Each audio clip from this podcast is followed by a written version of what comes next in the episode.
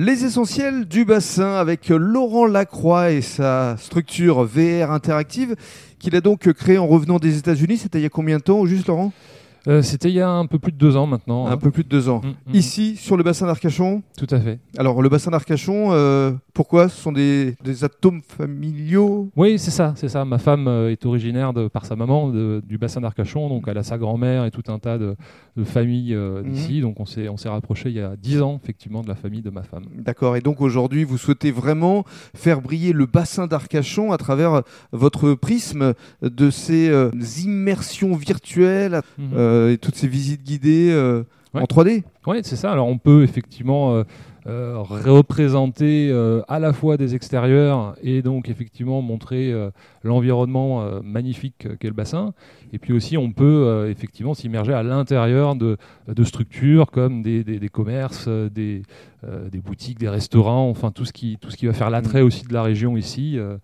Alors justement, depuis euh, ces quelques années, vous avez déjà eu l'occasion de travailler pour un certain nombre d'entités. Je me suis même laissé dire que vous aviez euh, travaillé pour un musée à Bordeaux, c'est bien ça? Oui, tout à fait. Ouais. J'ai travaillé euh, avec le musée d'histoire naturelle qui m'a demandé de, de réaliser la visite virtuelle d'une exposition temporaire. Mhm. l'expo Savane Afrique sauvage.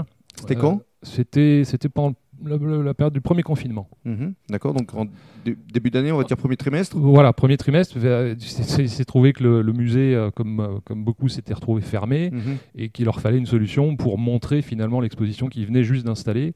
Et donc là, le- le- la Mm. commissaire de l'expo a, a effectivement euh, a été intéressée par un autre travail que j'avais fait au musée François Mauriac.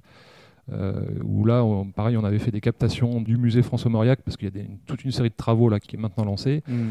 Et, et donc, ça va. Les captations vont servir à la, à la visite virtuelle de ce musée. C'est vrai que euh, vis-à-vis du contexte actuel, les visites virtuelles sont énormément plébiscitées, ne serait-ce qu'à travers les agences immobilières, euh, à travers, euh, pourquoi pas, effectivement, des, des musées ou autres. Mm. Euh, c'est vrai que pour vous, c'est euh, un certain nombre de clientèles potentielles que vous pourriez aller démarcher. Tout à fait. ouais. Les, les derniers événements ont, ont effectivement euh, euh, obligé un petit peu tous les commerces et, euh, et les musées, etc., à se réinventer et à ça. essayer de proposer des nouvelles, des Mm. nouvelles façons de, de- de se présenter à leur Mm. clientèle ou à leurs visiteurs. ouais. Et justement, la marque BA a fait appel à vos services. On va en parler dans le cadre du troisième podcast.